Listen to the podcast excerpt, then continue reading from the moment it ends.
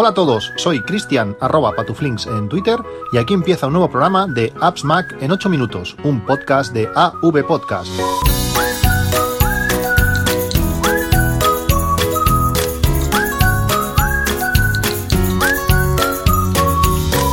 Buenos días, 12 de noviembre de 2018, este lunes, que para mí es jueves, ya que me quedan dos días para por fin coger, coger descanso.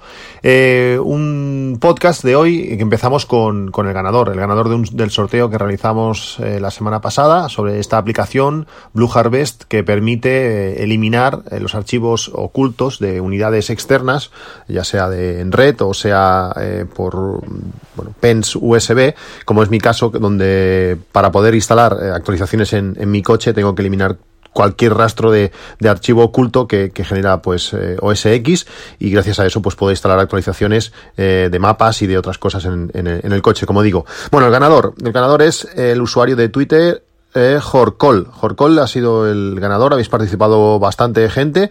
Eh, bueno, pues Jorcol participó a falta de cuatro horas para, para, para acabar el, el plazo de, de, del sorteo, apuntarse al sorteo. Y bueno, ahora me pondré en contacto con él, le mandaré la licencia. Enhorabuena. Y en el podcast de hoy vamos a realizar otro sorteo que os explicaré eh, al final. Eh, hoy me han cobrado ya por fin eh, el iPad Pro. Eh, eso quiere decir que supongo que en pocos días me debería llegar a casa.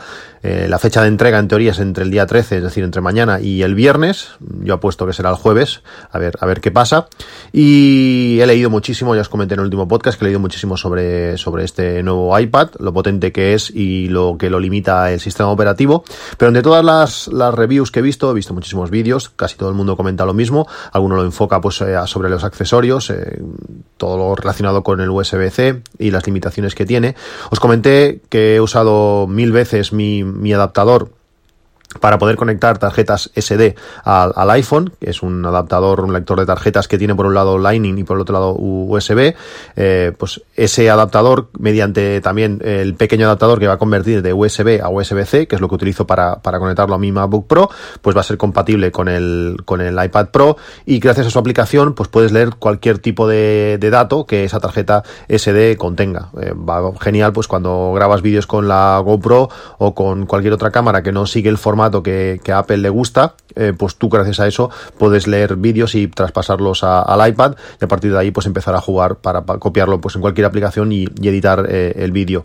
Os he hablado muchas veces de, este adaptador, bueno, de este lector, este eDragon, os dejo el enlace como siempre en las notas de, del podcast, me, habéis, me lo habéis pedido muchas veces, pues lo voy a dejar ahí. Pero bueno, lo que, a lo que me refería es que de todas las reviews que, que, he leído, hay una que me, me ha gustado especialmente, eh, es la de Austin Mann, es este, este fotógrafo que al parecer en la última presentación de, de Apple estaba en la zona, en la zona de, de presentaciones, eh, de muestra de productos y estaba pues bueno explicando pues cómo utilizaba el iPad, eh, todo con todo lo relacionado con fotografía y ha escrito un, un extenso, un, un, extenso post en su, en su blog donde además de, de, de mucha información, mucho texto, también hay varios vídeos de cómo utilizar el iPad Pro para, para fotógrafos. Está realmente bien, echarle un ojo, este tío sabe, sabe de lo que habla, eh, es interesante, utiliza técnicas avanzadas o aplicaciones avanzadas, pero está bien para ver lo que puede llegar a hacer el, el iPad dentro de bueno las limitaciones que, que ellos eh, le da. Bueno, como digo, también os dejo el enlace a,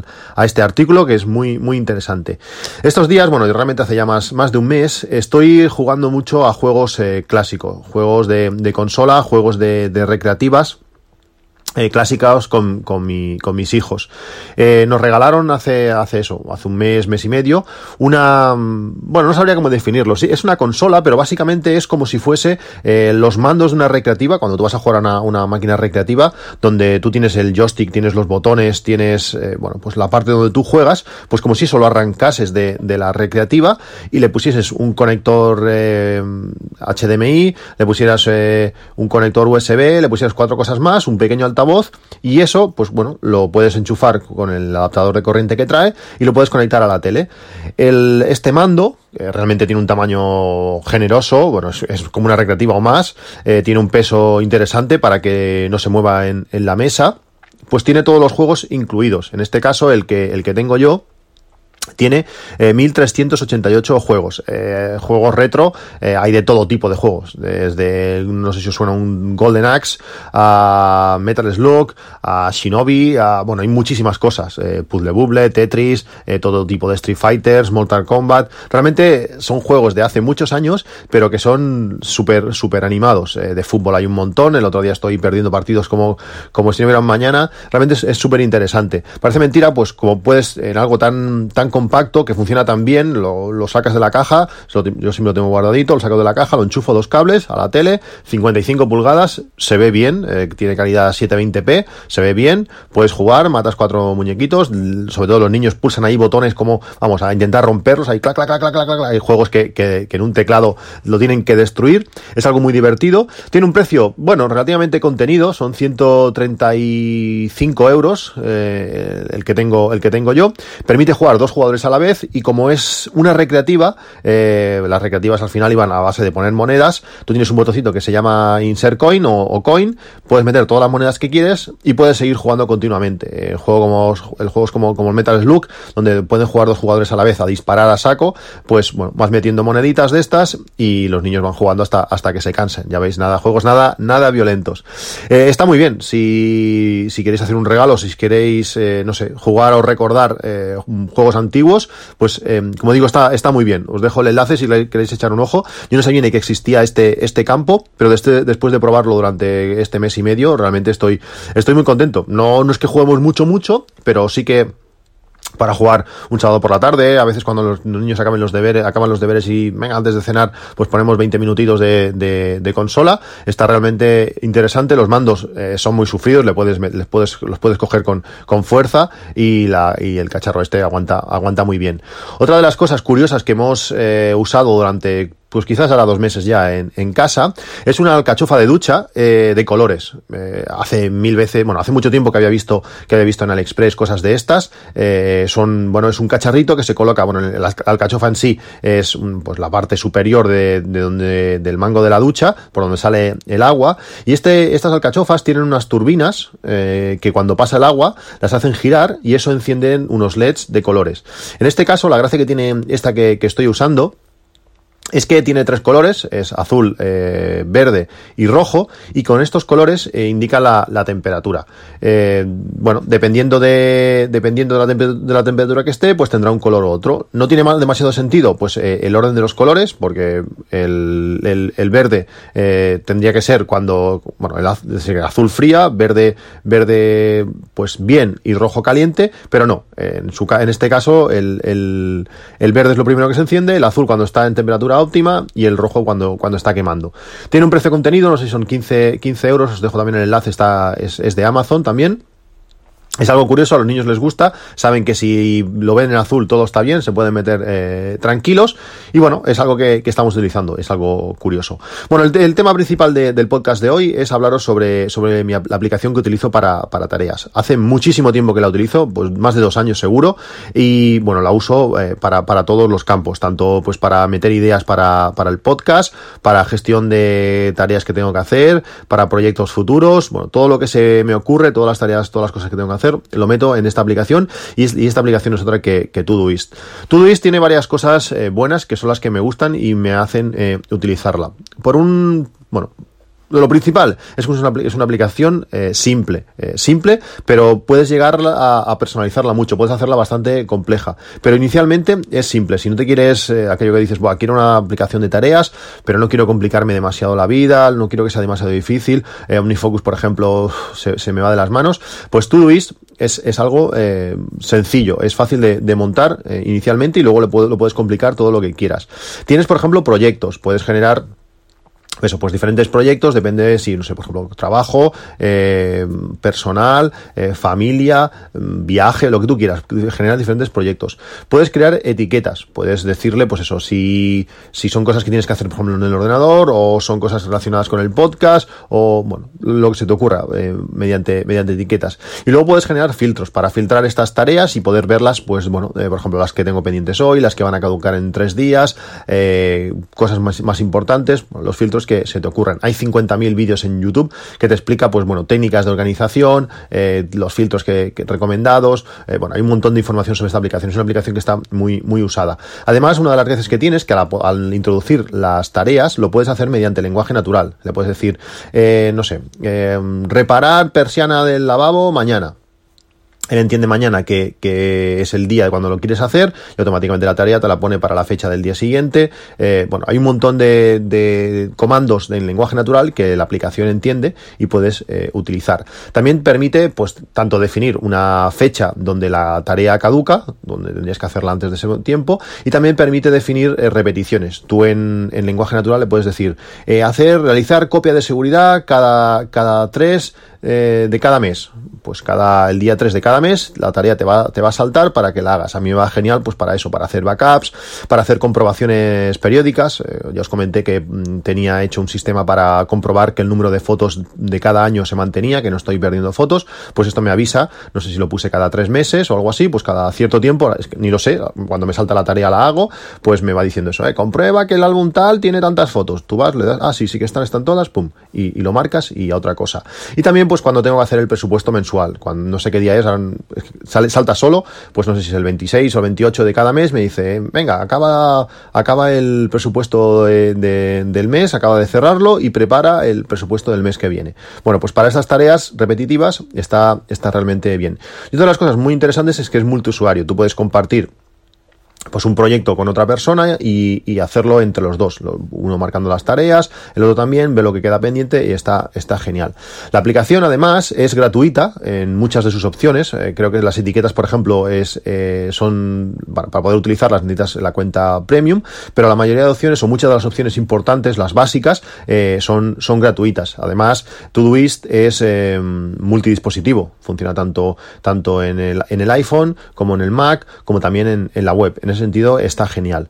Con la llegada de, los asistentes eh, virtuales, con la llegada de Alexa, con, Siri, eh, Todoist tiene más o menos integración. Con Alexa, en otros países, eh, hay skills que eh, facilitan muchísimo el uso. puedes dictarle, decirle que añada tareas directamente a, a, Todoist.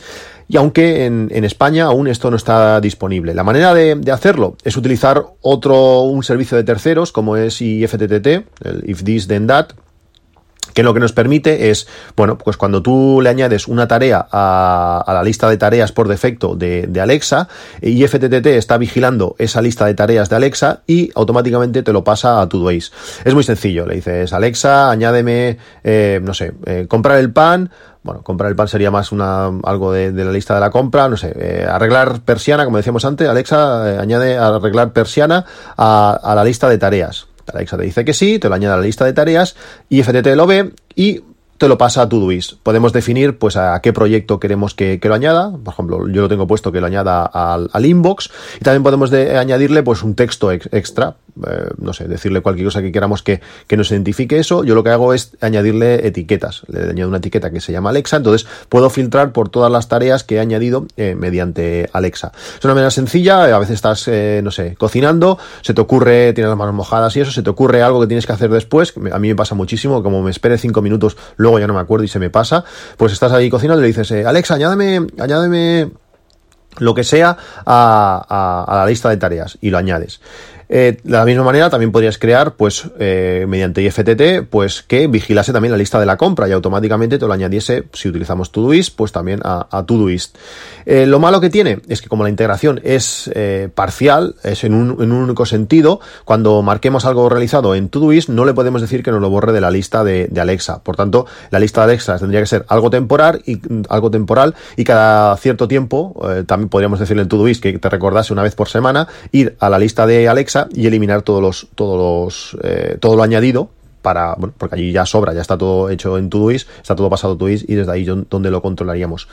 Con Siri, pues con Siri eh, se puede hacer más o menos de, forma eh, nativa, pero yo lo hago con un, con un atajo, con un antiguo workflow. La manera es muy sencilla. Eh, cogemos, creamos un nuevo atajo, le decimos que, bueno, creamos un campo de texto y ahí escribimos lo que quiere, lo que queremos que nos diga cuando invoquemos el, el atajo. Yo tengo puesto, ¿qué quieres añadir a la, a la, lista de la compra? Porque en este caso lo utilizo para lista de la, de la compra. Simplemente eso, un campo que, no sé, que sea leer para que, para que Siri nos lo lea, añadimos un campo de dictado que es donde nosotros vamos a hablar, y cuando ya hemos acabado el dictado, automáticamente nos lo, añade a, a Todoist. Si queremos, podemos después poner un campo de lectura para que nos lea lo que ha añadido. He añadido em, pan a, la lista de, de, la compra. Realmente es muy sencillo y también podemos lanzarlo desde el Apple Watch. El problema que tiene es que al no tener aplicación o no estar eh, integrado del todo en el Apple Watch, el último paso, el que es añadir a, a Todoist, no, no lo realiza. Podemos hacerlo todo, pero el último momento te va a decir, pues ahora vas, vas al iPhone cosa que le quita bastante eh, utilidad poder hacerlo de, esta manera. Pero bueno, realmente la aplicación es súper flexible, es súper compatible con un montón de servicios, Todoist, y que esté en atajos, pues también le, da mucha, mucha mm, versatilidad, podemos hacer muchas cosas diferentes. Como digo, Todoist es gratuita, aunque tiene opciones de, premium, y vamos a realizar un sorteo de tres meses premium para, para cinco personas, es decir, si queréis probar Todoist eh, a fondo, Tendréis tres meses para probarlo bien y a partir de aquí decidir, pues bueno, si queréis seguir siéndolo o volver a bajar a, la opción gratuita. Como digo, cinco licencias eh, para tres meses premium. El sorteo lo realizaremos el día 14 a las 23 y 59, es decir, tenéis pues más de dos días para, para, participar. Y para participar tenéis que hacer, bueno, lo de siempre, escribir un tweet donde, donde digáis participo en el sorteo de tres meses premium con el hashtag A8M Todoist. Simplemente ponéis eso, si me queréis nombrar o no, no como queráis, automáticamente tengo puesto un, bueno, una acción de IFTTT que registrará ese, ese tweet, lo pondrá en la base de datos que tengo preparada y bueno, el próximo jueves, eh, esperemos ya que con el iPad en la mano, pues realizar el sorteo de, de los cinco ganadores. Bueno, esto es todo. Muchas gracias por eh, todo el feedback que me estáis dando. Lo de, me habéis hecho muchísimas preguntas sobre N26. Eh, dedicaré un podcast más adelante a explicar algo más de, la cuenta. Ya sabéis, eh, el otro día hablé, de ella. Y bueno, y alguna cosilla más que ya os comentaré en, en otro podcast. Ahora sí, nos vemos en el próximo capítulo. Hasta luego.